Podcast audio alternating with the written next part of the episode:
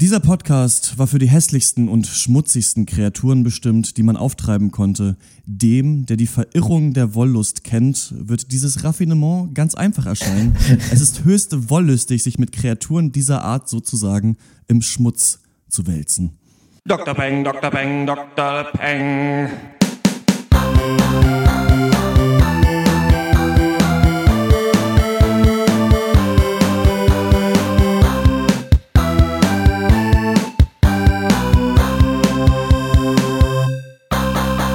Hallo und herzlich willkommen zum 87. Pencast von drpeng.de Pop und Geist, unserem wöchentlichen Film, TV und Comedy-Podcast.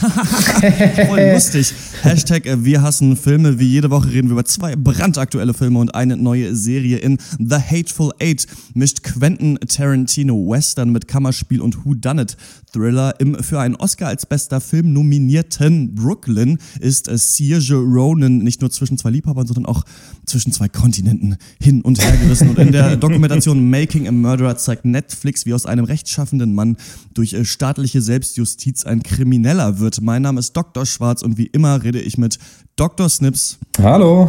Und Dr. Loco. Hallo. Ja, Dr. Snips, äh, du bist wieder da. Dr. Eck äh, ist nicht da. Da müssen wir natürlich kurz drüber reden. Erstmal, du hast letztes Mal ausgesetzt zum ersten Mal. Äh, so ist es. Warst du nicht mit im Podcast. Das war äh, sehr traurig, weil wir da so ein bisschen so einen Guerilla-Cast zusammengeschustert haben. ja, aber wirklich. Ähm, du hast deine Bachelorarbeit jetzt abgegeben, ne? Und da, da warst du quasi im Endspurt, ne? Ja, so ist es, ja. Das war, glaube ich, zwei Tage, nachdem wir den nächsten Cast aufnehmen wollten und ja, da war ich komplett äh, im Reich der Zombies und auf jeden Fall nicht in der Lage, mich irgendwie mit Film oder sonst irgendeinem Scheiß auseinanderzusetzen. Stattdessen mit Captain America und Comics. äh, über, das war nämlich das Thema meiner Arbeit. Aber jetzt äh, weile ich wieder unter den Lebenden. Das ist äh, wunderschön, das ja, freut mich Gottlob. sehr. Ähm, Dr. Eck ist nicht da, weil in Freiburg gerade so ein 48-Stunden-Filmfestival ist. Also die drehen so einen Kurzfilm gerade in zwei Tagen, ist es so? Ja, genau. Die haben irgendwie 99 Stunden Zeit, um einen 99-sekündigen Film zu drehen und äh, da beteiligt er sich dran. Ja, spielt ein Hausmeister, soweit ich weiß. Das kann er gut. Das, das sollte ihm nicht schwerfallen. Nee. Ja, 99-sekündigen Film in 48 Stunden, also da kann ich dir aber ein paar mehr machen. Also aber gut, naja, dann sollen die Studenten mal gucken. Bei der Arbeits laxen Arbeitsmoral, gut kann ich das verstehen. Ja, Erstmal ja, die Kamera ankriegen, ne? Das dauert auch eine Zeit. ist er, ne? Äh, wie viele Studenten braucht man, um eine Kamera zu bekommen? also ist kein Witz. Also, ich will es wirklich wissen. Ich will, ist vielleicht also, ja, Leute da draußen gerne Zusendungen in dieser Sache. Ja, nee, es ist, äh, es ist ist äh, natürlich schade, dass er äh, nicht dabei ist. Es könnte sein, dass er nachher noch äh, hereinschneit. Ähm, er hat halt einen ganz krassen Zeitplan und konnte deswegen nicht genau sagen, ja, wir, Zeit hat. Wir, wir, versuchen das natürlich auch, dass es irgendwie in Zukunft nicht weiter so, hin, weiter so passiert. Also wir selber finden es halt auch schöner, wenn wir in der ja, Viererrunde sind, aber es ist eben schwierig halt. Also es wird tatsächlich immer schwieriger, also je mehr man mhm. doch dann irgendwie macht und nicht nur irgendwie Hause im Internet rumjagt. Ja, ja, je mehr man halt dann tatsächlich irgendwie arbeitet und äh, dann auch ach, zu so unterschiedlichen Zeiten, ne? Weil ich meine, du bist dann immer tagsüber am Arbeiten, äh, Horst ist halt dann auch ganz oft nachts äh, da in diesem Restaurant am, am Job und dann noch mit seinen zwei Theaterprojekten, die er hat, ist es halt echt manchmal so, dass wir dann denken, okay, ja geil, Freitag um 14 Uhr geht's oder ja, sowas oder genau. Mittwoch um äh, 12 und ähm, mhm. da muss man auch immer gucken, wann, wann kommen die Filme raus, wann kann man die gucken und das ist ja manchmal ein bisschen schwierig, aber was interessiert euch das? Ihr wollt ja nur hammergeiles Entertainment und das natürlich mit Whoop Whoop, dem äh, Pencast und äh, weil wir unsere Hörer so lieben, gibt es natürlich auch äh, wie immer die Hörerpost. Oh, was ist denn jetzt schon wieder los?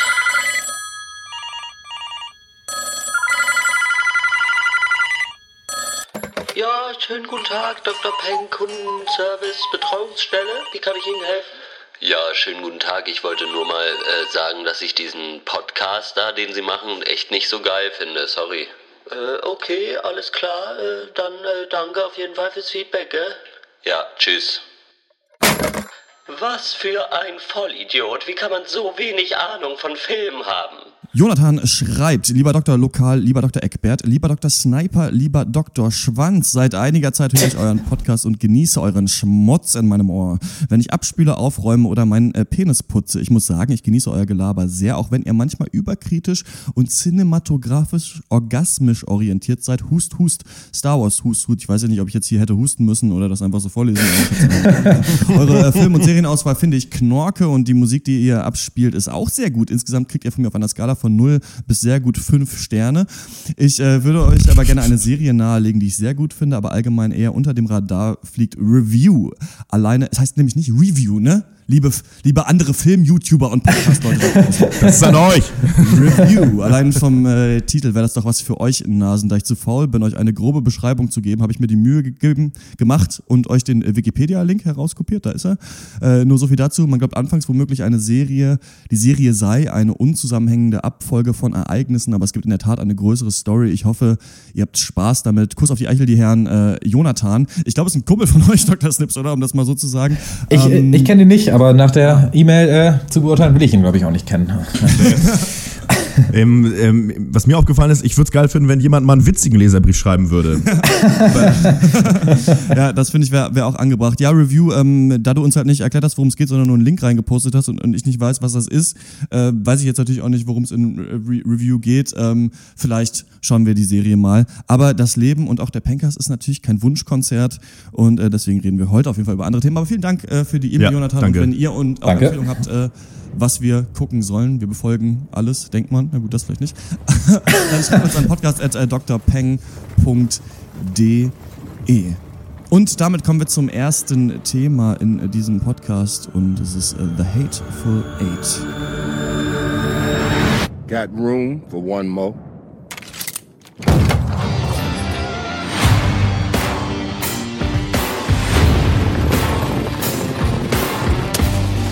They call him the hangman.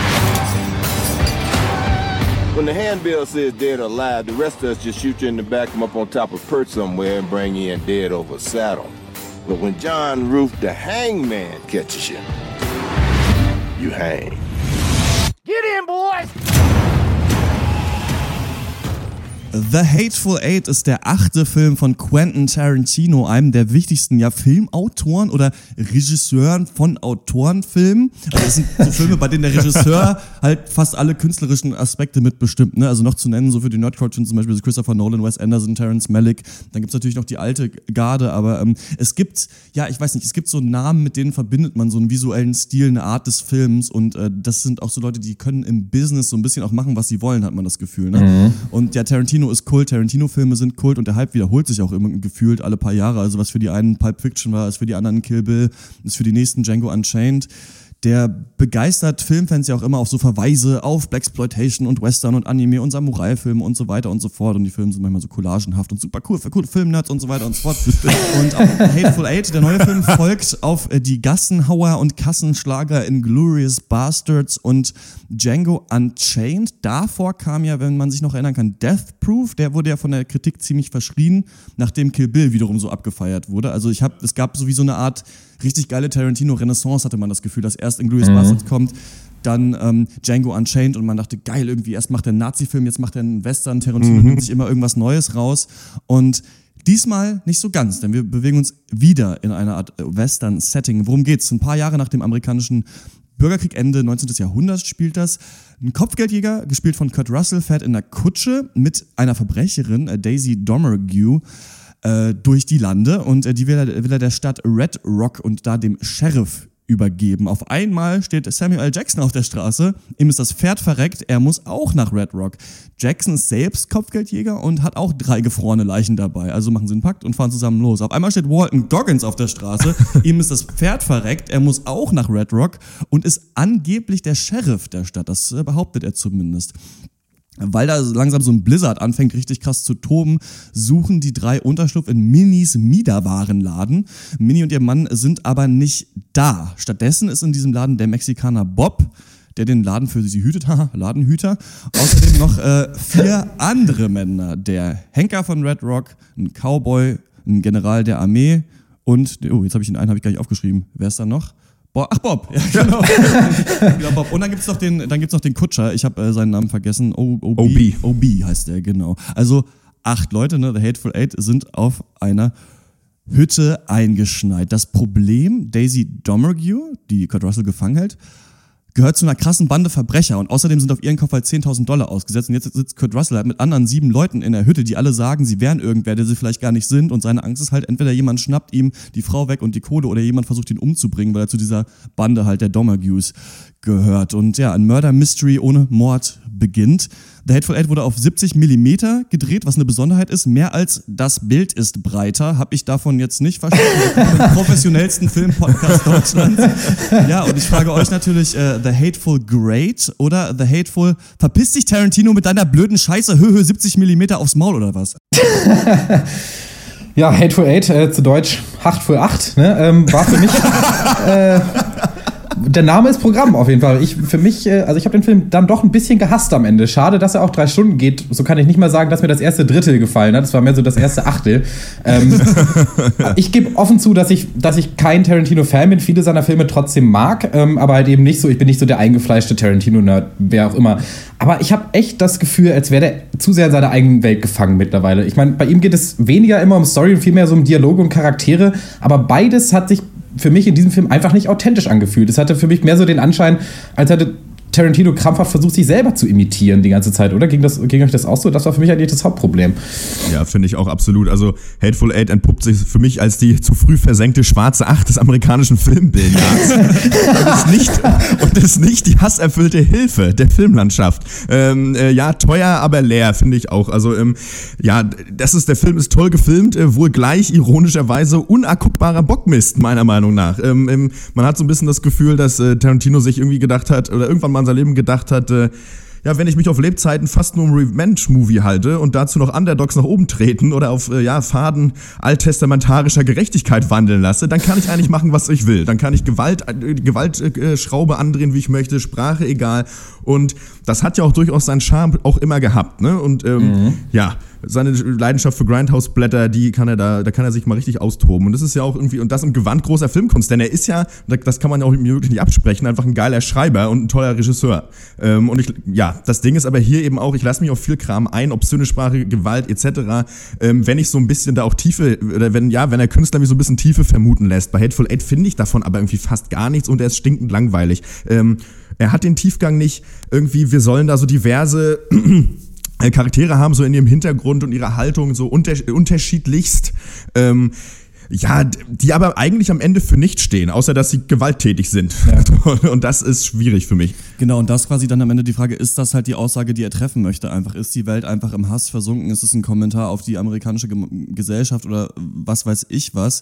Ja, äh, breiter als das Bild war, glaube ich, nur Tarantino beim Schreiben des Drehbuchs. Der Anfang ist wirklich top, finde ja. ich. Und ja. das Ding ist ja, ich bin auch, wie ihr auch, also wir sagen das auch oft mal so, kein Tarantino-Fan, weil für mich fehlt so ein bisschen die emotionale Bindung oft in seinen Filmen. In den Glorious Bastards hatte ich das ein bisschen stärker. Ja. Ähm, bei Django anscheinend war es vielleicht sogar auch so ein bisschen da. Da konnte man mit Django auch ganz gut mitfühlen, eigentlich mit diesem Problem.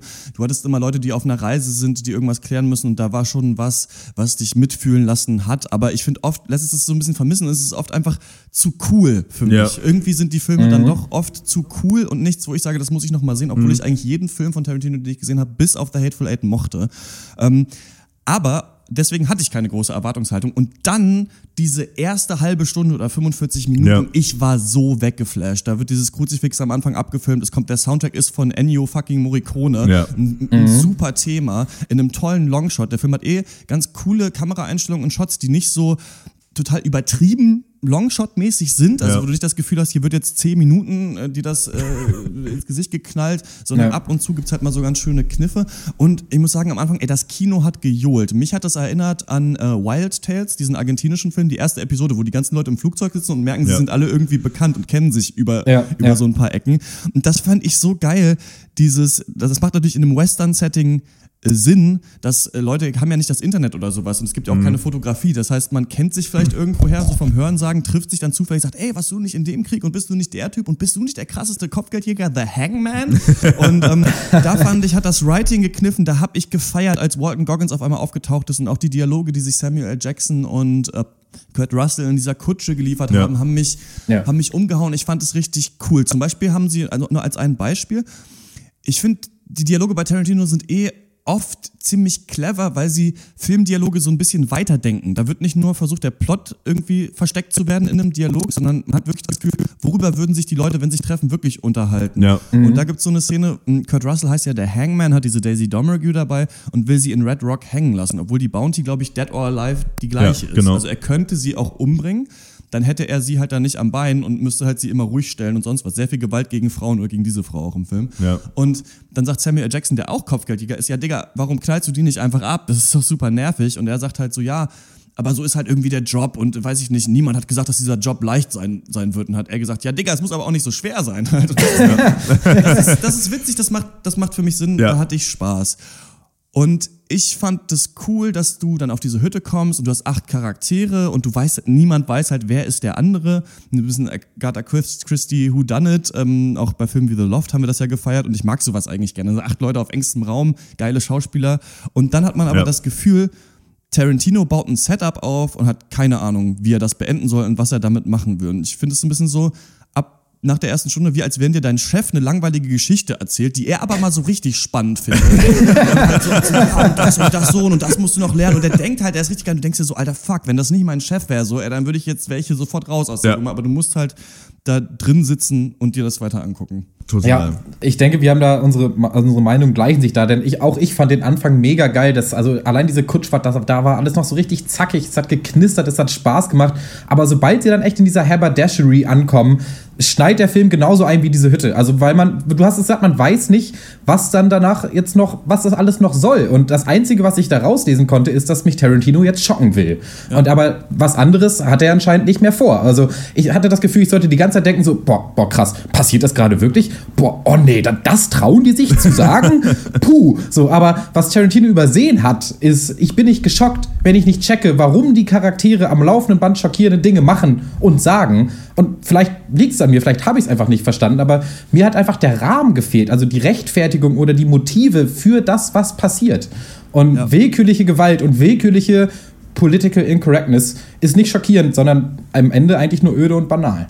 Ja, absolut. Und ich finde, genau, der Film wird super aufgebaut und ähm, genau, er weiß nicht, wie er soll das zu Ende machen. Wir haben ja dann so ein Kammerspiel, was ich auch.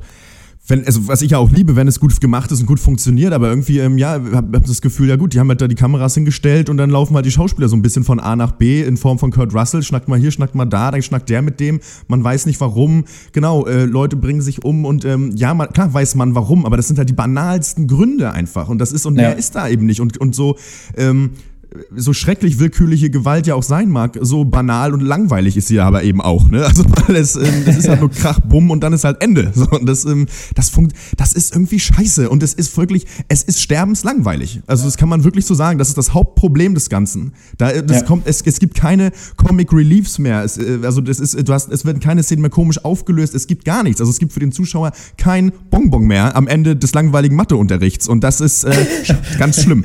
Ja, und das Ding ist ja auch so, der, der, der Film bringt seine Charaktere in Stellung und dann erwartest du halt, ähm, wie immer, und ich bin ja kein, ich bin ja kein Whodunit-Genie. Ich denke dann immer noch, ach krass, und der weiß, oder? So war das, und auch wenn der Film total billig ist, aber ich, ich bin ja voll Ja. so ein Fan dafür, für so geiles, unterhaltsames Popcorn-Kino, wo dann am Ende der Vater der Mörder war, obwohl man am Anfang dachte, er wäre cool, oder was weiß ich was, ne? Ja. und hier Ja. sind ja so ein paar Sachen, die werden aufgezeigt und auch so, auch im, in der Umgebung sind ja Dinge, auf die wird hingewiesen und die, wie die dann aufgelöst werden. wa- Was sind denn das für Auflösungen? Das ist halt so, die Tür muss zugenagelt werden, da kommt halt am Ende raus, okay, warum ist das so? Ja, ist eigentlich langweilig, so riecht man halt zehn Meilen gegen den Wind.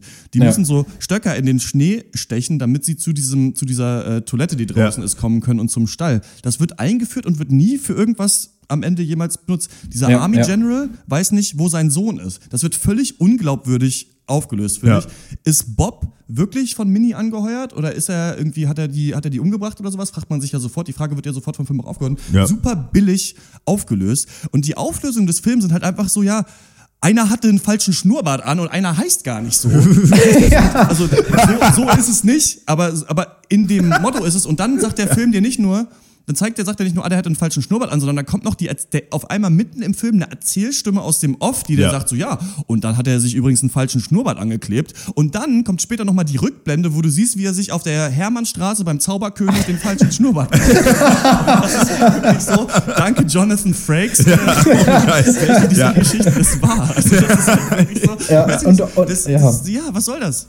Ich, das weiß ich, und obwohl man ja weiß, dass es nicht, dass die Story nicht im Vordergrund stehen soll, scheitert der Film eben auch auf der Ebene des Whodunits. Und ich bin der größte Liebhaber des Whodunits. Ja. Ich liebe dieses Genre an sich, aber soweit ich das verstanden habe, funktioniert ein Whodunit so. Erst weißt du nicht, was abgeht und wer mit wem unter einer Decke steckt. Und dann kommt eine Auflösung, die dir eben dann erklären soll, wo die verschiedenen Allianzen liegen. Und im besten Fall ist die Auflösung dann auch noch überraschend. Und am Ende soll man sich denken, aha, so war das also. Na, das war aber unerwartet. Bei Hate for Eight denkt man sich aber nur so, aha, so war das also. Das ergibt ja noch weniger Sinn als vorher. Einfach. Ja. Das ist, also das ist, und ich habe das überhaupt normalerweise nicht gecheckt. dann auch noch mal, also es gibt ja dann noch so eine letzte Szene, wo ja. noch was angedeutet wird, die ist auch cool die schauspielerische Leistung, da muss man fast nicht drüber reden, fand ich super, dass er diese, diese ganzen ja, B-Lister auch so mitgeholt hat. Ja. Auch Walton Goggins gerade, der so ein bisschen aufstrebend ist. Ne? Ja.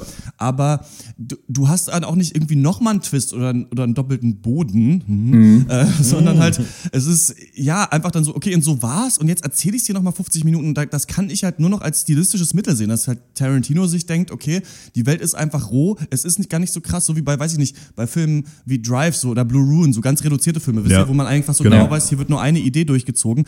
Aber dann kannst du nicht sagen, ich nehme acht geile Schauspieler, stell die in eine Hütte und baue ja. jetzt einen Plot auf, wenn kein Plot da ist. Also das ist wirklich, ich, also bei Creed war ich genauso sauer. Also es gibt manchmal Filme, da bin ich richtig wütend. Ja. Und bei Hate ja. dachte ich mir echt irgendwann so, und wir waren da im Kino, hatten Bock, haben, waren mit mehreren Leuten drin, so hatten, hatten Lust auf einen Tarantino-Film. Da dachte ich mir irgendwann so, Alter, jetzt Junge, was ist denn, mach doch mal den, hör doch mal mit dem Film auf. Ja, aber wirklich, ja, total. Ja. Also es ist so ein bisschen so, stilistisch würde ich es jetzt mal so beschreiben sollen. Es ist so, als wenn äh, äh jemand sagt, ich, ich möchte, ähm, äh, ja, ich möchte so eine, äh, also innenarchitektonisch oder äh, inneneinrichterisch möchte ich äh, gerne äh, so einen skandinavischen Stil haben, sehr reduziert und schick und kühl, pack den Scheiß aber voll mit billigen indischen Teppichen, weißt du, und sag halt, das ist, das ist jetzt aber das. So, das, ist, das funktioniert halt ja. nicht. Und das, das ist ja das, was ich, was ja schon immer mein Problem war mit, mit so Quentin Tarantino, dass ich das Gefühl habe und weshalb, was auch das Problem am Ende für mich auch darstellt, irgendwie eine emotionale äh, Verbindung mit seinen Filmen oder seinen Charakteren aufzubauen, ist, dass er die Filme immer zu, die sind halt immer voll mit Gimmicks, ne? Das ja. ist immer, das ist immer, das ist in der Sprache, alle reden irgendwie wie sonst wie äh, hier, was ja, äh, das nervt.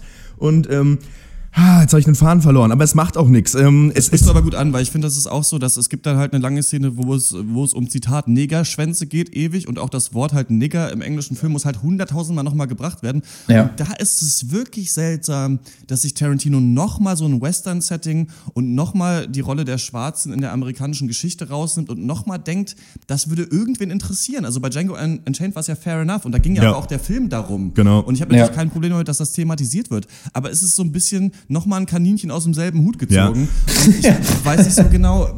Ja. Also ich, ich, hätte, ich hätte mir wirklich, ich finde wirklich, dass, dass das wirkt so ein bisschen ja, wie, wie nochmal eine Mischung aus Inglourious Bastards und Django Unchained ja. und auch irgendwie Reservoir Dogs mit drin, auch noch mit, mit fast auch manchmal den gleichen Schauspielern noch und auch, so ja. eine, auch Samuel L. Jackson, der halt auch niemanden mehr hinterm Ofen hervorholt, so, ne? Also, ja. hat man auch schon tausendmal gesehen, also ja, nichts.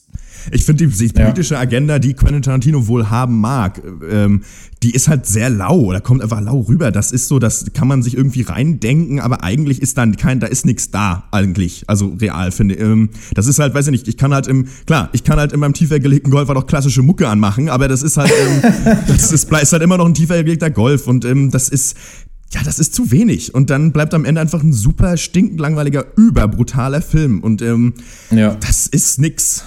Ja, du hast halt nochmal durchgehende Gewalt und nochmal äh, Untertöne von Rassenkonflikt, nur diesmal ohne die Rechtfertigung durch einen Storyrahmen oder durch eine Handlung, die das irgendwie Danke, sagt, ja, äh, da gut. können wir das bringen. Und vielleicht war es gewollt, äh, den Zuschauer dann auf einer gewissen Weise abzustumpfen, aber das, das weiß ich nicht, das bringt nichts, wenn ich zu keiner Sekunde des Films denke, so, sehe ich hier eine Geschichte, die es würdig war, verfilmt zu werden? Und das habe ich halt nie gedacht. Also die Frage konnte ich nie mit Ja beantworten. So, ja. Nee. Das ist, ja, das ist ähm, schwierig für mich, äh, dass, dass das dabei rausgekommen ist, dieser Film, und deswegen, ich gebe ähm, 5 von 10, ich könnte eigentlich noch weniger geben, überlege ich mir. Eigentlich kann, man, man könnte mehr geben, weil man sagt, ja, die Sets waren toll, die Schauspieler und bla, aber nee, nicht von Tarantino. Also, weiß ja. ich nicht, das ist so einer dieser Filme wie The Revenant, auf den Leute mehrere Jahre gewartet haben, wo das Skript mhm. ja dann geleakt war. Dann die Frage war, macht er es wirklich und kriegt er auch Bruce Dern nochmal dazu, da mitzuspielen? Genau. dann kommt halt so eine lahme Scheiße dabei raus. Also gibt's für mich keine Empfehlung für sich diesen Film anzugucken. Äh, ja, wie wir schon tausendmal gesagt haben, stinken langweilig. Tarantino-Fans gucken den eh. Also, ähm, und ich weiß nicht, ich habe gehört äh, aus, aus der Hand, dass ähm, diese 70 mm Sache schon krass sein soll. Kommt, der kommt ja in Deutschland nur in ganz wenigen Kinos Ja. in dieser Panavision sonst was Version raus mit angeblich einer 10-minütigen Ouvertüre von Ennio Morricone am Anfang, also die es bei uns gar nicht gab. Also vielleicht ist es ein tolles Filmerlebnis, sich das anzugucken, aber ja, dann hätte man da vielleicht einen anderen Film in 70 mm gucken können. Also keine Empfehlung. Ja. Ähm, f- von mir gibt es keine Empfehlung. Ich tue mich mit den Punkten auch echt schwer. Also, weil, ähm, ja, Tarantino hinterher, ich finde, der ist wirklich stinkend langweilig. Mich ärgert es, dass der auf IMDb schon wieder so hoch bewertet ist. Er ist, glaube ich, im Moment bei 8,0. Ist eigentlich eine Frechheit. Äh, von mir kriegt er eigentlich, äh, ja, weiß ich nicht, kriegt er halt vier Punkte und äh, gut, also für seine ersten 30 Minuten. Und äh, dann war's das. Ich habe ähm, auf der Filmreview-Seite, die ich auch echt empfehlen kann, wenn man wirklich was über Filme hören will und nicht äh, lesen will und nicht in diesem Podcast, äh, da gibt es einen ganz schönen äh, Kommentar noch zu von rogerebert.com. Ich glaube, der ist mittlerweile verstorben, aber der wird, wird noch weiter betrieben in seinem Namen. Ähm, schöne Sache, die möchte ich mal einfach so original vorlesen. Äh, in the end, The Hateful Eight is less reminiscent of any single Western than of a certain episode of Seinfeld. The one where Brian Cranston plays a Gentile dentist uh, who makes Jewish jokes but insists it's okay because he's converted. I have a suspicion, Seinfeld says, that he's converted to Judaism just for the jokes. Ich finde, das fasst es ganz gut zusammen. Ja, ich setze noch einen drauf oder drunter. Ich gebe drei von zehn Punkten. Ich fand den Film grauenvoll gepaced und äh, ich fand auch die Schauspieler nicht alle durchgehend gut. Ich finde, Walton Goggins muss sich den Vorwurf des Overactens durchaus gefallen lassen. Genauso wie Tim Roth, dem konnte ich nach einer Weile nicht mehr zugucken. Ja. Ähm, aber das äh, ist dann im Endeffekt Geschmackssache. Drei von zehn Punkte, keine Empfehlung. The Hateful Eight, seit äh, diesem Donnerstag ist er in den Kinos und wir sind da wirklich gespannt auf eure Meinung. Gerade wenn ihr krasse Tarantino-Nerds seid, wenn ihr vielleicht auch richtige Fans seid. Wie seht ihr diesen Film in seinem Werk? Macht der für euch Sinn? Ist es, ist es, ist es gut gelungen oder findet ihr das auch so ausgelutscht, dass man irgendwie nochmal Django Unchained macht, aber mit viel weniger Plot? Und ja, Tarantino hat gesagt, das ist das beste Drehbuch, was er je geschrieben hat. Ich glaube, der bräuchte einen besseren Editor bei seinen Sachen, so ein bisschen wie Stephen Ja. King. Jemanden, der mal sagt, ey Digga, hau jetzt mal nochmal anderthalb Stunden raus aus dem Film und mach einfach einen soliden Film, denn das war eben meine Meinung so, da hätte man einen Hammerfilm draus Ja. machen können und man hat es so doll verkackt, unglaublich. Also ja, schreibt uns eine Mail, podcast.drpeng.de ist die E-Mail-Adresse und wir kommen zu Brooklyn. Dear Rose, I miss you and Mother and think about you every day. The most important news is that I have a job and I'm in a boarding house. I was glad to see you finally got some letters from home today.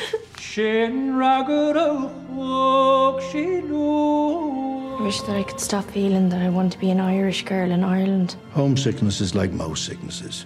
It will pass. Would you dance with me? I'm not Irish. So what were you doing at an Irish dance? I really like Irish girls. I met somebody, an Italian fella. We're going to Coney Island at the weekend. But do you have a bathing costume? Brooklyn ist eine historische Romanze von äh, John Crowley, adaptiert von Nick Hornby äh, auf Grundlage des gleichnamigen Buches und mit Shootingstar Saoirse Ronan in der Hauptrolle. Sie spielt Ailish Lacey, äh, eine junge Irin, die sich nach Amerika aufmacht, auf der Suche nach einem besseren Leben. Und ja, in Brooklyn angekommen, äh, erhält sie Unterstützung von einem irischen Priester, der sie in eine Art Wohnheim unterbringt und ihr sogar einen Arbeitsplatz in einem Kaufhaus beschafft. Doch es hilft alles nichts. Ailish hat Heimweh. Um sich davon abzulenken, fängt sie an, äh, sich in der Abendschule in Buchhaltung weiterzubilden. Und dann eines Tages trifft sie auf Tony, einen aufrichtigen italienischen Klempner. Und die beiden verlieben sich ineinander. Alles scheint rosig. Doch dann wird Ailish von ihrer Vergangenheit eingeholt und muss so einige schwerwiegende Entscheidungen treffen.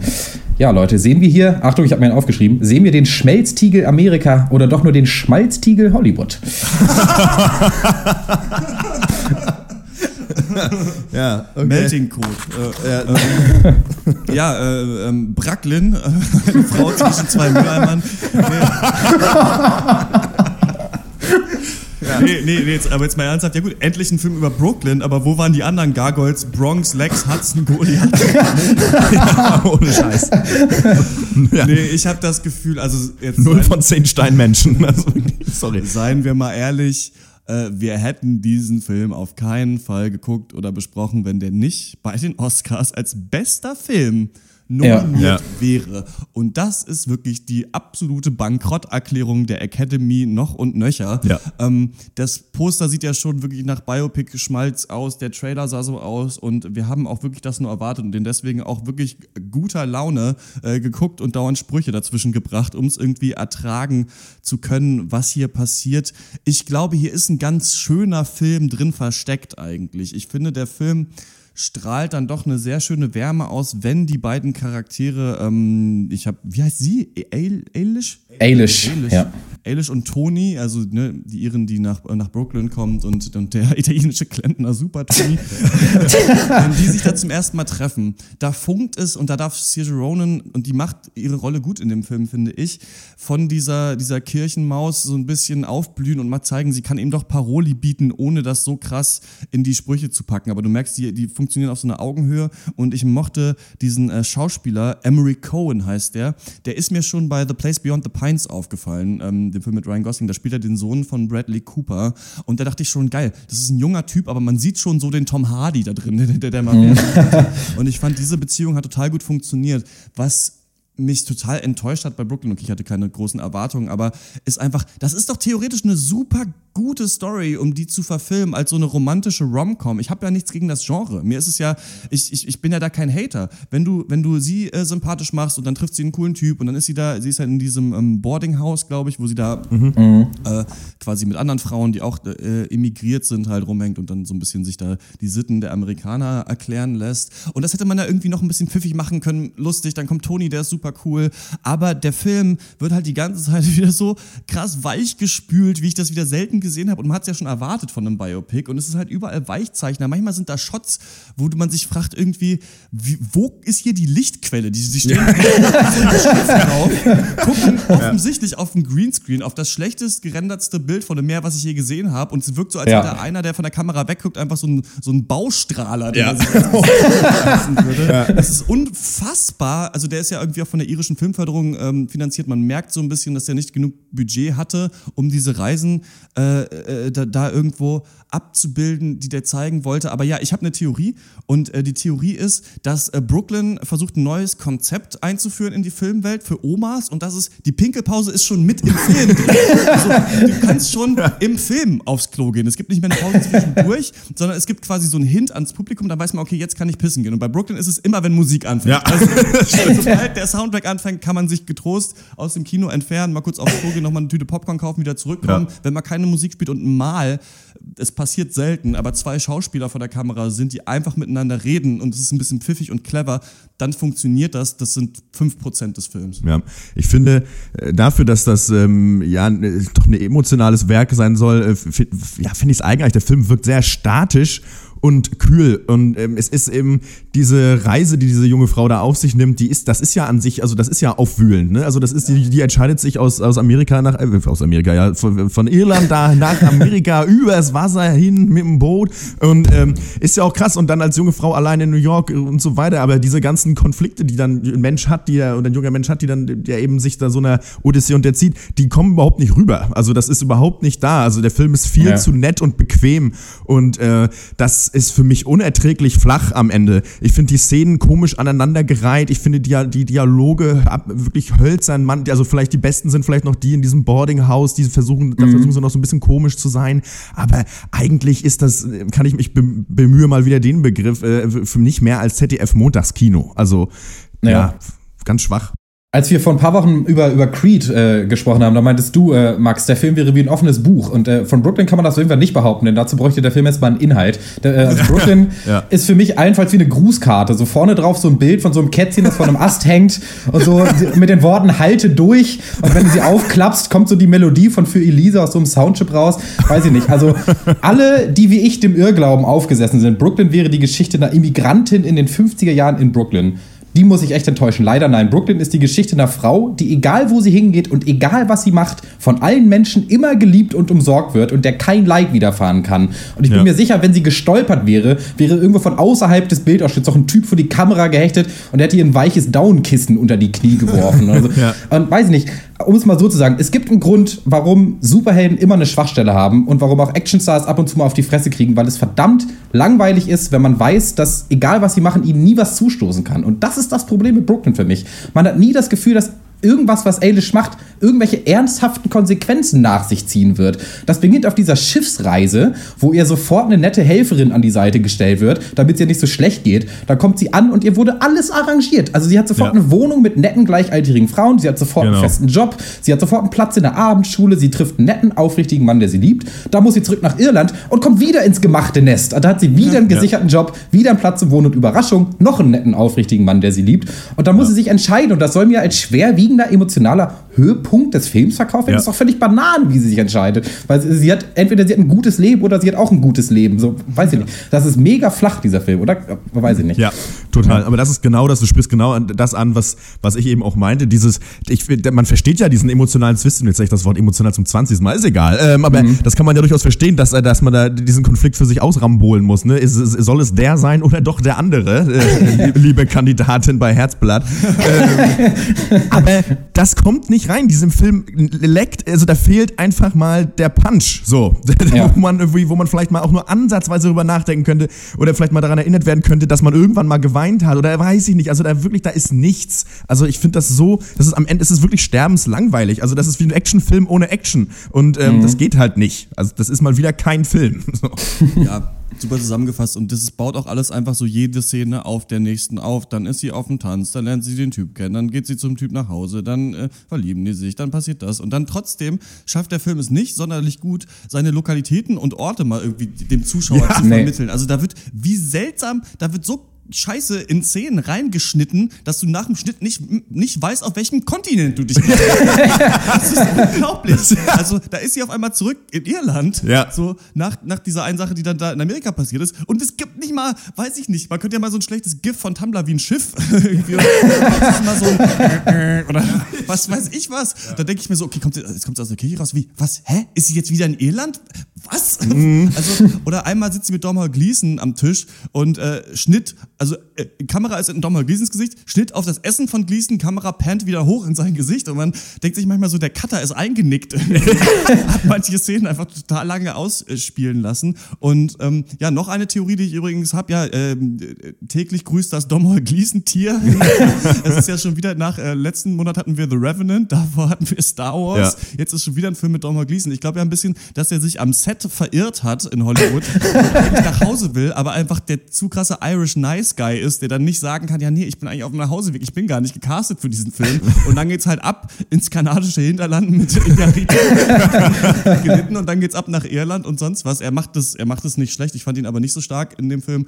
Ähm, und ja, also absolute äh, sülzige, ja, wie du gesagt hast, Ansichtskarten, Optik, ähm, braucht keiner gesehen haben. Und am, am Ende dachte ich mir noch so, ach komm, jetzt trifft doch noch mal so eine Aussage, mach doch noch mal, lass mich doch noch mal leiden. Und auch das gibt's halt nicht. Ne? Und ja, also mehr habe ich, äh, hab ich zu Brooklyn nicht zu sagen. Habt ihr noch was? Nee, überhaupt nicht. Also Lieben ohne Leiden funktioniert nicht.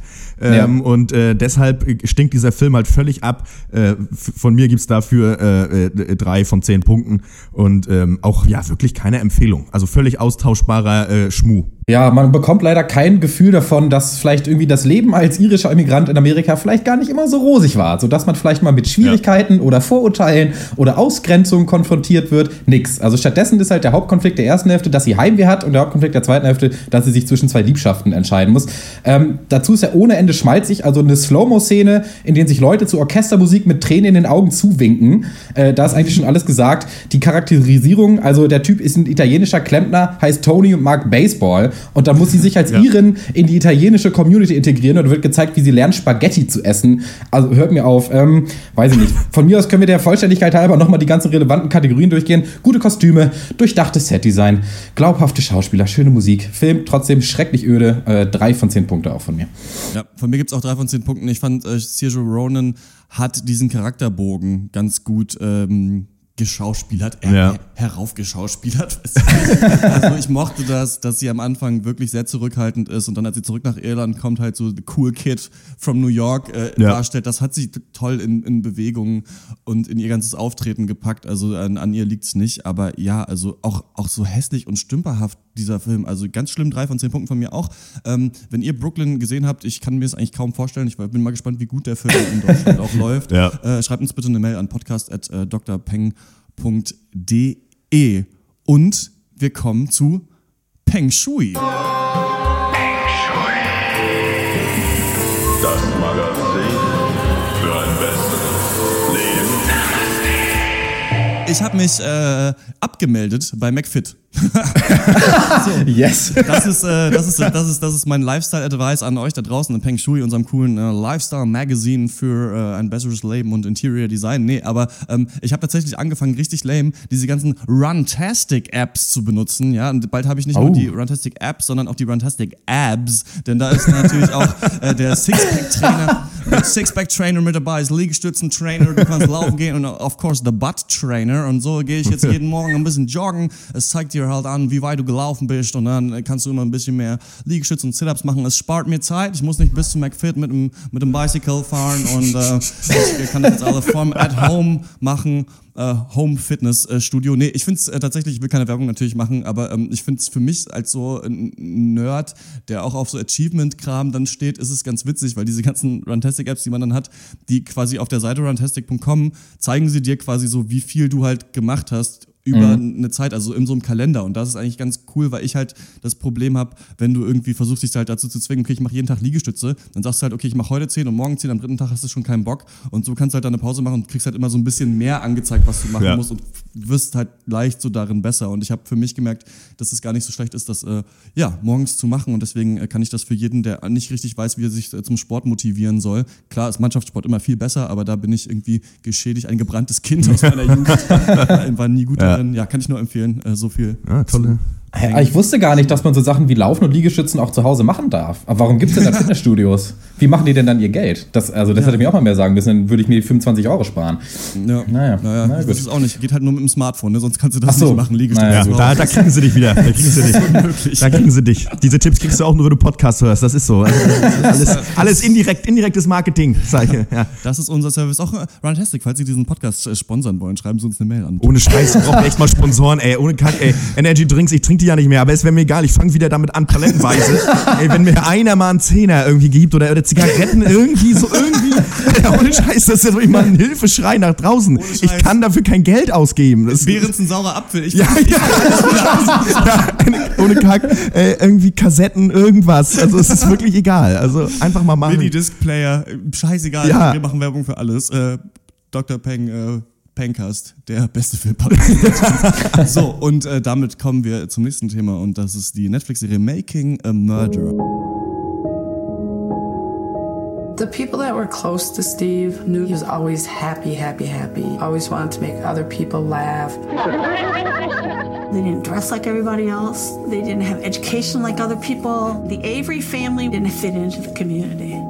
Stevie did do a lot of stupid things, but he always owned up to everything he did wrong. I think I had a, a good life till all the trouble started. Ja, also ich meine, äh, nur, nur zwei ziemlich beschissene Sachen zu besprechen ist kacke. Deswegen machen wir jetzt nochmal eine, naja, mal gucken, wie die so ist. Ähm, Making a Murderer wird gerade heiß diskutiert in den sozialen Netzwerken. Es gab einen Aufschrei in Amerika, den, ja, der ja, ist auch wieder weg.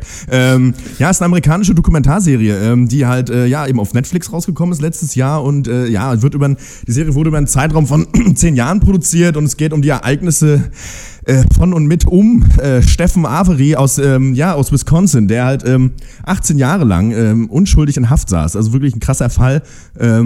Ja, als er dann 2003 entlassen wurde, äh, versuchte er die, ja, die Verantwortlichen, die ihn damals wahrscheinlich, also zu Unrecht äh, verknackt haben, äh, wollte er die eben auf irgendwie 36 Millionen Dollar verklagen, ähm, was ja auch irgendwie eine gute Sache ist. Ja, kurz Zeit später wurde er dann aber des Mordes an einer 25-jährigen Frau beschuldigt und auch für schuldig befunden, obwohl er erneut auf unschuldig plädierte. Also ein riesen, äh, ist das Wort Conundrum richtig? Ich, Conundrum, ich kenne es nicht. Ich sage einfach, es ist, eine, es ist eine abgefahrene Sache, Freunde. Und ähm, ja, wurde dann zu lebenslanger Haft verteilt, sitzt zurzeit wieder im Gefängnis. Ähm, ja, der Fall wurde dann eben nach der Ausstrahlung auch nochmal heftigst diskutiert im Manitowoc County, in dem der Fall eben stattfand. Und äh, ja, Leute beschäftigen sich eben nochmal mit dem ganzen Fall und es ist eben krass. Also beim Anschauen dieser Serie merkt man eben, meine Güte, äh, was für eine amerikanische Backwoods-Scheiße, wo irgendwie, wenn man irgendwie einen Sheriffstern irgendwo auf, auf der Stirn gepappt hat, äh, offensichtlich, ja, bisschen zu viel Macht hat, wenn man IQ von zwei besitzt. ähm, ja, ja, Leute, was sagt ihr dazu? Das scheint ja echt das heißeste Ding zurzeit gerade zu sein. Also ich muss sagen, Total. ich habe definitiv mehr über die Serie gelesen, als ich von ihr gesehen habe. Ich habe nach der ersten Folge auch erstmal wieder aufgehört. Aber die Auswirkungen dieser Serie sind ja schon verrückt. Also das Ende von Lied ist ja jetzt, dass Stephen Avery wieder im Knast sitzt und äh, mittlerweile und über 350.000 Leute haben eine Petition unterzeichnet, um ihn zu befreien. Und selbst das Weiße Haus musste Stellung nehmen, um zu sagen, dass sie nicht über die Macht verfügt, ihn zu entlasten. Und dann ist aber wiederum in, ans Licht gekommen, dass die Macher der Doku ganz viele wichtige Beweismittel, die dafür sprechen, dass er doch schuldig ist, einfach nicht erwähnt haben und einfach rausgelassen haben. Aha, und, okay. ähm, der, der Punkt ist, dass halt Making a Murderer unbestreitbar eine hochsubjektive Doku ist, aber von der Öffentlichkeit halt als bare Münze genommen wird. Und allein, also diese Implikation davon finde ich eigentlich fast erschreckender als die Doku an sich. Äh, ja, um erstmal so Ja. weit. Ja, es ist ja interessant, ähm, dass, ja, dass, dass jetzt sowas alles nach sich zieht. Mich hat es ein bisschen erinnert an, an The Jinx Ja. von HBO, die wir besprochen haben. Da ging es ja auch um diesen Typ, der irgendwie tausend Frauen scheinbar umgebracht hat, der dann auch so halb überführt wurde mit dieser äh, Dokumentation. Äh, True Crime ist das Stichwort. Es gibt den Podcast Serial. Da geht es auch um jemanden, der ein Mädchen vergewaltigt und umgebracht haben soll. Und diese Podcasterin in mehreren Episoden quasi nimmt sie sich, also sie forscht nach und stellt quasi ihre Forschung da. Und das ist ja der neue heiße Scheiß. Für mich ist das aber eigentlich relativ alter Scheiß von RTL 2. Es Genau. einfach ein Kriminalverbrechen aufzurollen. Und das ist mir zu voyeuristisch. Ja. Also das ist, ich, das weckt in mir kein Interesse und vor allem nicht lustigerweise sind nur zehn Folgen bei Making a Murderer, ist mir schon zu viel. Also ich habe das Gefühl, man soll, wird da, ist da so äh, der Spielball der Macher dieser, dieser, dieses Dokumentationsformat und soll dann immer sagen, ah, okay, und war es vielleicht oder war es nicht? Was kommt in der nächsten Folge ans Licht? Das ist mir egal. Also ich habe mir dann durchgelesen, den Wikipedia-Artikel, halt, was noch passiert in den ganzen anderen Folgen. Ich Ja. kann natürlich nicht sagen, wie, wie geht's noch weiter. Für mich nicht so interessant. Ich finde aber schon spannend, ähm, quasi diesen Konflikt oder dieses interessante Phänomen, dass auch wie nach dem Dritten Reich oder wenn halt ein diktatorisches Regime untergeht, dass Leute, die mal an der Macht waren und ganz selbstverständlich Macht hatten, einfach irgendwelche Entscheidungen getroffen haben, wie wir schmeißen ihn jetzt mal in den Knast, auf einmal halt 13 Jahre später kommt die Staatsanwaltschaft und sagt, okay, jetzt, äh, jetzt gehen wir mal gegen die an und rollen den ganzen Fall wieder auf und dann müssen sich Leute rechtfertigen für Sachen, die sie halt ja in so einer Sufflaune vor 13 Jahren Ja, entschieden haben, weil genau. das so ein Redneck-Assi war, den sie hinter Gittern kriegen wollten, weil die ganze Familie halt da auch nicht gern gesehen war in dem Ort. Das finde ich schon spannend und ich finde, die Serie schafft es gut, dem Zuschauer zu erklären, was das Problem ist. Das ist ja nicht leicht, weil man, man hat ja keine Ahnung, wie die amerikanische Polizei da organisiert ist mit irgendwelchen Coun- County Sheriffs und Ja, sonst ja. wem und o Ober, äh, Obercommissioner. Nee, Oh, aber, weiß ich nicht, dem DA oder was weiß ich, was es da alles gibt. Keine Ahnung, wer die sind. Aber es wird ganz schön in so Bildern und so ähm, Hierarchiebäumen aufgezeigt, wer ist gerade wer, über wen wird geredet und man kann da gut folgen. Ähm, solide gemacht. Toll, dass sie so lange daran gesessen haben. Interessant, dass es Auswirkungen hat. Ich interessiere mich dafür nicht. Ja, ähm, es ist halt, ja, es ist halt genau, für mich ist es auch zu realistisch, es ist so ein bisschen so eine, ja, es ist mir zu, ja, so, so, das ist so Sensationsscheiß. Es ist für mich halt so Bildzeitung aufschlagen und mir ein bisschen das Maul über irgendwelchen Kack zu zerreißen, der irgendwie klar erstmal spannend klingt, aber was sind das am Ende für Informationen? Was kann ich damit überhaupt anfangen mit diesem, äh, ja, es ist ja kein Wissen eigentlich. Also ich kann mir das halt irgendwie, ich, ich, ich mich interessiert auch diese True Crime Scheiße halt überhaupt nicht. Es ist halt, ja, es ist halt einfach irgendwie den Kick suchen, sich halt gruseln und es ist halt endlich mal realer Grusel und das ist nochmal was anderes. Es ist ja, manche Leute stehen drauf und gucken ja auch gerne irgendwelche äh, äh, Horrorfilme oder was weiß ich was, ist ja schön. Ähm, ich finde, das ist totaler Müll. Ähm, und eben, wenn du jetzt auch schon sagst, Malte, das wusste ich zum Beispiel nicht, dass es da, dass das sehr äh, tendenziös, sage ich mal, auch dann am Ende, äh, sage ich mal, produziert worden ist oder auch geschrieben ist, ähm, dann kriege ich schon wieder das kalte Kotzen. Weil was soll Ja. ich dann damit? Was denn, das ist dann, das ist keine Information, es ist nichts, was, was soll ich, also generell Leute, das ist auch sowieso in Zeiten, in denen wir auch gerade leben, einfach mal, wenn ihr irgendwo eine Schlagzeile lest, einfach vielleicht mal Laptop zuklappen und erstmal nichts machen und auch nicht lesen, sondern einfach wartet mal irgendwie was drüber, bis aus einer Sache, bis man über eine Sache, ob das mal wirkliches Wissen erlangen kann und äh, nicht einfach nur irgendwelche Zeilen wiedergibt. Äh, also das ist wirklich Schrott. Ja, also die, ähm, die Filmemacher haben sich dann auch dazu geäußert, die beiden. Das sind, glaube ich, ähm, zwei Frauen und die haben gesagt, dass es gar nicht ihr Anliegen war, zu zeigen, ob der jetzt schuldig oder unschuldig ist, sondern einfach nur, also vollkommen egal, ob er am Ende schuldig oder unschuldig ist, es äh, soll nur aufzeigen, dass eben das Justizsystem wirklich ungerecht und korrupt ist und das stimmt ja auch. Und das ist auch ein Anliegen, wo man sich wirklich gerne dahinter stellt und Natürlich. dass man auch unterstützen kann. Aber es, ich fand es halt auch schon in der ersten Folge total eindeutig, dass sie halt trotzdem narrativ verfolgt wird, halt wie in jeder Michael Moore-Doku. Also, das, was, dass Ja. wir halt hier nicht äh, die objektive Wahrheit erzählen. Und da muss ich sagen, da, da rechtfertigt dann eben ähm, der, der Zweck nicht die Mittel, Mittel nicht den Zweck. Oh Gott, äh, Sprichwörter habe ich nicht Die so. Mi- Aber Ja, egal. ja, ist ja auch egal. Und ähm, was, das Einzige, was ich halt geil finde, ist halt wieder dieses Setting. Also fast schon diese Parallelwelt aus diesen ganzen Hillbillies, die auf Schrottplätzen hausen und irgendwelche Kleinstadt-Cops und Trailer-Park-Boys. Das finde ich schon Ja. mal ganz geil. Aber ähm, äh, Christian, du hast gesagt, nur zehn Folgen. Ich muss fragen, warum zehn Folgen? Zehn Mhm. Stunden, eine zehn Stunden Doku? Also ich fand die sehr, sehr, sehr langsam, diese Doku. Also ich finde, jeder noch so dünne Nebenstrang wird wirklich bis ans Ende verfolgt. Es werden 30 Charaktere eingeführt in der ersten Folge, die alle was zu sagen haben, alle eine Sichtweise auf die Dinge haben. Ich fand es dann doch anstrengend zu gucken und ich konnte die Leute schwer auseinanderhalten. Und ja, im Endeffekt fehlt mir dann auch das Interesse. Dann lese ich mir echt lieber auch äh, einen Artikel da- darüber durch. Ja. Am Endeffekt. Ja. Ja, auf jeden Fall. Ähm, stimmt, du hast eigentlich recht. Also ich hatte dann auch gedacht, okay, man hätte mir ganz gerne diesen Fall einfach in einer Folge erklären können. Das hätte Ja. ich interessanter gefunden. Ähm, ich habe ein bisschen das Gefühl, dass gerade so alles Gold ist auf Netflix. Aber es ist nicht alles Gold. Oho. äh, auch Jessica Jones zum Beispiel nicht. Also ich habe das Gefühl, dass man sich, ja, weil man ja auch ein Abonnement abschließt bei Netflix, irgendwie sich dann so stark damit identifiziert. Ist ja auch interessant, wie sie da Werbung machen auf Facebook, auf ihrer Seite immer so. Ähm, ja, also kann man, kann man für mich, finde ich, knicken. Wer Lust hat auf so eine True Crime Doku, äh, gerne anschauen. Für mich, wie gesagt, nichts und gibt von mir keine Empfehlung. Jo, schließe ich mich an. Alles klar, dann kommen wir zum Film des Monats. Ja, das Segment, äh, von dem uns Leute immer erzählen, dass es äh, langweilig ist und keinen interessiert. Uns aber, wir haben diesen Monat acht Filme geguckt und wählen natürlich immer den besten. Und ich erkläre euch jetzt nochmal kurz oder erzähle euch, welche Filme das waren. The Revenant, ein Bär, versucht im Todeskampf seine Jungen zu verteidigen und wird von einem bösen Trapper ermordet. Carol, die Weihnachtslieder-Dokumentation von den Machern von Anthem und Him. The Amish Girl, sie lebt noch wie vor 100 Jahren. Creed, eine Post-Grunge-Band, geht ihren Weg. The Big Short, ein großer Mann mit nur einem Bein, kauft sich eine Sommerhose. Am Mona Lisa, eine Seeanemone namens Lisa verliebt sich in einen Clownfisch. Hateful Eight, eine Billardkugel gerät auf die schiefe. Und Brooklyn, Brooke Shields und Lindsay Lohan gründen ein Brillenimperium, aber Brooke Shield. So, gibt's, Gott. von mir gibt's äh, für The Revenant acht Punkte und für alle anderen Sachen null. Carol, The Danish Girl, Creed, äh, The Big Short. Gut, The Big Short muss man noch raushalten, war schon, war schon echt ein cooler Film. Also Ja. sticht einfach wirklich raus für das, was er sein wollte.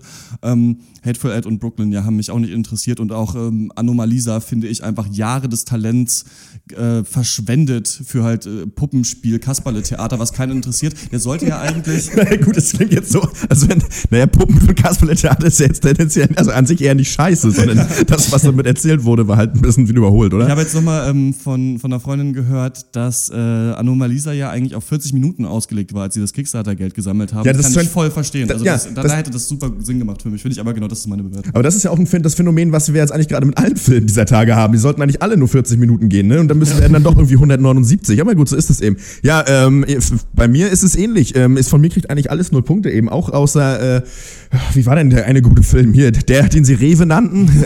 ein, ein Mann wie ein Einkaufswagen. äh, der ist Hammer. Äh, ähm, und äh, ja, The Big Short von mir auch ne, nochmal eine klare Empfehlung. Ich finde, das ist wirklich ein cooler Film. Auch vielleicht für manche ein bisschen trocken. Ich finde aber eigentlich doch ganz gut ähm, mit äh, gu- gute, gute Prise, mit einer guten Prise Humor doch aufgelockert. Ähm, schöne Sache. Ansonsten den Rest, äh, ja gut, Quentin Tarantino, den Scheiß guckt ihr euch halt eh an, macht das auch, ist auch, sollte man auch, ähm, aber ist halt Kacke. Ja, Malde, sag an. Ja, äh, vielleicht ist das der Monat, äh, der uns zeigt, dass dieses Format vielleicht doch überholt ist, denn äh, vielen Filmen kann man einfach keine Punkte geben, guten Gewissens. Äh, auch ich nicht. Ich äh, sag auch Revenant, 8 Punkte, von mir ist auch 20. Der Rest, äh, den kann man getrost vergessen. Ich würde sagen, äh, setzen wir mal ein Statement und machen einfach Revenant zum Film des Monats, oder? Ja, für äh, uns ganz klar äh, The Revenant, der Film des Monats. Und wir kommen zur Abschlussrunde. Was hat uns sonst popkulturell und anderweitig äh, bewegt? Ich habe die dritte Folge Schulz und Böhmermann geguckt, natürlich auch die zweite. Wir hatten die Serie ja besprochen im Podcast, fanden sie sehr, sehr lahm. Die dritte Folge ist die beste, die ich bis jetzt gesehen habe. Da, da geht das Format wirklich auf, finde ich. Also da wird den Gästen Ja. Zeit gegeben, mal über Dinge zu reden. Da haben sie auch, ähm, wie heißt der, der bei Wetten, dass die Beine, äh, Oh, ich habe den Namen vergessen. keine Beine. Äh, Samuel Koch? Koch, ja. Ja. Der, bei dem ist es witzig zu sehen, dass selbst Jan Böhmermann nicht genau weiß, wie er äh, mit dem reden soll. Also Ja. ein bisschen, manövrieren sich ein bisschen aus. Aber da gibt es halt in der dritten Folge das Hammerkonzept, dass halt vier Prominente hinter so einer Schattenwand sind und man halt Leute rauswählen kann und dann kommen halt irgendwelche Prominenten rein. Das sind halt auch echt ganz geile Leute, die dann kommen. Und ähm, das fand ich war sehr kurzweilig. Da, das hat mehr an sanft und sorgfältig erinnert, fand ich ganz gut. Da möchte ich den Podcast empfehlen, Song Exploder. Ich habe es, glaube ich, noch nicht im, hier im Pencast gemacht. Das ist ein Cast, in in dem Rishi Sherway ähm, mit Bands darüber oder mit Künstlern darüber redet, wie sie auf bestimmte Songs gekommen sind. Zum Beispiel Malte den Song ähm, Coffee von Sylvan Esso, den du gerne Mhm. magst, zum Beispiel, der kommt drin vor. Ich kann sehr auch die Folge empfehlen, in der äh, der Komponist der Musik zu Game of Thrones da ist und äh, erzählt, wie er dieses Det, Det, Det, Det, Det, wie er darauf gekommen ist. Und es Ja. ist cool, weil du eben siehst, wie ist der kreative Schaffensprozess und auch die einzelnen Spuren der Songs dann einzeln auch mal anhören kannst und er sich halt und die Leute sagen, was sie sich dabei gedacht haben. Und ich habe ähm, wieder bei Detektor FM wie jeden Monat einen Beitrag gemacht über drei Videospiele, Games im Gespräch heißt die Sendung. Und ähm, das waren drei Indie-Spiele, That Dragon Cancer, da äh, ähm, folgt man so eine Familie, die einen Sohn an den Krebs verliert. Ähm, Life is Strange, Top-Spiel. Also es, es ist ein Adventure-Spiel, wo du so eine ja, College-Studentin spielst, das sehr interessant mit Zeitreise umgeht und auch mit ja, viele, vielen coolen Thematiken. Ein bisschen, bisschen zu Hashtag-Style reden die Leute, aber sonst ist es ganz nice. Und ja, so ein Unterseebootspiel, das ist, war nicht so ganz so toll, aber ist nicht schlecht. Aber ähm, genau, kann man sich auf detektor.fm anhören. Ja, cool. Ähm, ich hatte, ja, kein wirkliches Highlight. Eigentlich ist mir auch zu peinlich, drüber zu reden, aber ich habe noch mal wieder was äh, zum Computerspielen gekauft. Ne? Und äh, es ist Far Cry 4 geworden, jetzt auch nicht mehr der heißeste Schrei. Und ähm, ja, äh, ich glaube, ähm, Christian hatte schon mal kurz das mal angesprochen. Das ist, ähm, und es bestätigt sich, es ist wirklich ähm, immer der gleiche Schmuh. Also, ähm, ja, ich, ich möchte immer dieser ganze Crafting-Scheiß und Sandbox-Mist, den, den heutzutage jeder machen muss. Ich brauche keine offene Welt. Erzählt mir eine vernünftige Geschichte. Ich möchte mal wieder einfach mal von vorne bis Ende einfach ein, irgendwie, ich möchte mal wieder Schlauchdesign haben, wo einfach ich von Anfang bis Ende mal durchgeleitet werde und einfach nur ein bisschen teilhabe, ein paar Knöpfe drücke, eine tolle Story à la Mafia 1 erzählt bekomme ähm, und nicht irgendwie mir aus Stöckern irgendwie ein Auto pflastern. Das ist einfach Kacke, das ist, das ist wirklich blöde und ich weiß, ich komme von der Arbeit. Also das ist halt, du, also das, es reicht. Es ist wirklich, es ist das Ziel verfehlt. Ähm, ja, fünf Sätzen, danke, tschüss. Ja, gut, dass ihr so viele Sachen hattet. Ich hab mal wieder nix. Dann äh, war's das äh, mit dem äh, 87. Pencast von Dr. Peng. Wenn ihr die Filme gesehen habt, über die wir gesprochen haben oder nicht, oder andere Meinung habt oder uns sagen wollt, was wir mal gucken sollen, schreibt uns eine E-Mail an äh, podcast.drpeng.de. Die Hörerschaft, also die Hörerzahlen ziehen langsam so ein bisschen an. Das freut mich. Also ich habe das Gefühl, Leute erzählen ein paar mehr Leuten von diesem Cast. Und ähm, ja, wenn ihr Leute kennt, äh, von denen ihr denkt, dass sie diesen Cast äh, gerne mögen würden, erzählt ihnen auch gerne davon oder gebt uns eine äh, positive Bewertung auf iTunes. Den Link findet ihr im Beitrag auf äh, Dr. Peng zu diesem Podcast. Was wir nächste Woche besprechen, ist noch nicht ganz klar. Da müssen wir nochmal drüber reden. Wir haben halt noch so ein paar Oscar-Kandidaten, die wir noch nicht besprochen haben, wie zum Beispiel Bridge of Spies, vielleicht auch Steve Jobs. Müssen wir mal gucken, ob man einen von denen reinnimmt, damit man ein bisschen ein gutes Urteil treffen kann. Oder wir gucken halt mal, was sonst rauskommt. Aber auch sowas wie Legend mit Tom Hardy ist an uns vorbeigegangen und ähm, da werden wir mal, da werden wir mal so schauen, was, was wir da so für Hits äh, rausholen, über die wir reden. Also ist noch nicht ganz klar, aber ähm, wir hoffen, ihr hört trotzdem wieder zu äh, nächste Woche, wenn es wieder heißt Pencast. Ciao. Bis dann. jo, ciao. Tschüss.